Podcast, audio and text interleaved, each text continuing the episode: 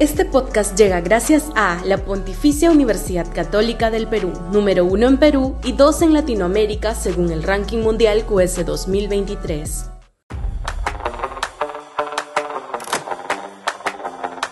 Fuerza Popular revienta a la derecha. Pareciera que el Fujimorismo no ha aprendido la lección del 2016 cuando su infeliz actuación parlamentaria le generó tantos pasivos y anticuerpos que luego Keiko Fujimori no pudo sortear la valla del antifujimorismo y cayó derrotada por el peor candidato presidencial que el Perú ha tenido en las últimas décadas, Pedro Castillo. Hoy viene desplegando similar irresponsabilidad e impudicia política. Ayer acaba de blindar a la tercera vicepresidenta Roselía Muruz, involucrada en escándalos personales y en denuncias de irregularidades en contrataciones bajo su responsabilidad en el Parlamento.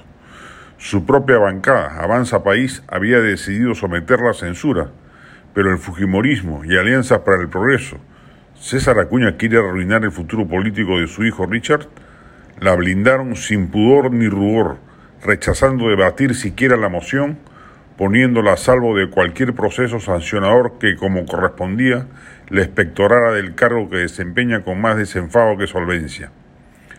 Lo que causa indignación es el sentimiento de abuso e impunidad con el que actúa la mayoría congresal digitada por el Fujimorismo, que le va a cargar inmensos pasivos a la candidatura presidencial de Keiko Fujimori en el 2026 o antes si detonara una crisis política, tal como sucedió el 2021. Lo que es más grave es que el daño no se lo va a producir tan solo a Keiko Fujimori, sino a toda la derecha peruana, con la que el pueblo identifica al Congreso y al Ejecutivo que compiten denodadamente por ganarse el trofeo a la mayor mediocridad política posible.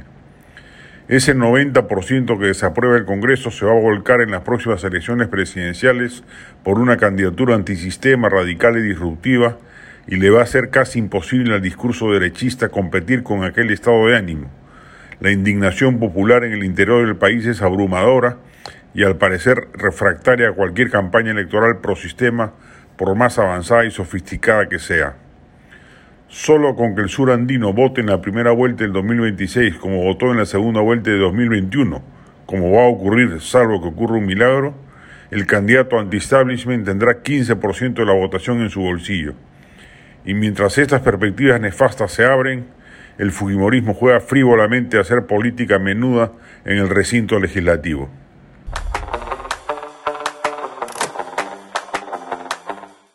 Este podcast llega gracias a la Pontificia Universidad Católica del Perú, número uno en Perú y dos en Latinoamérica según el ranking mundial QS 2023.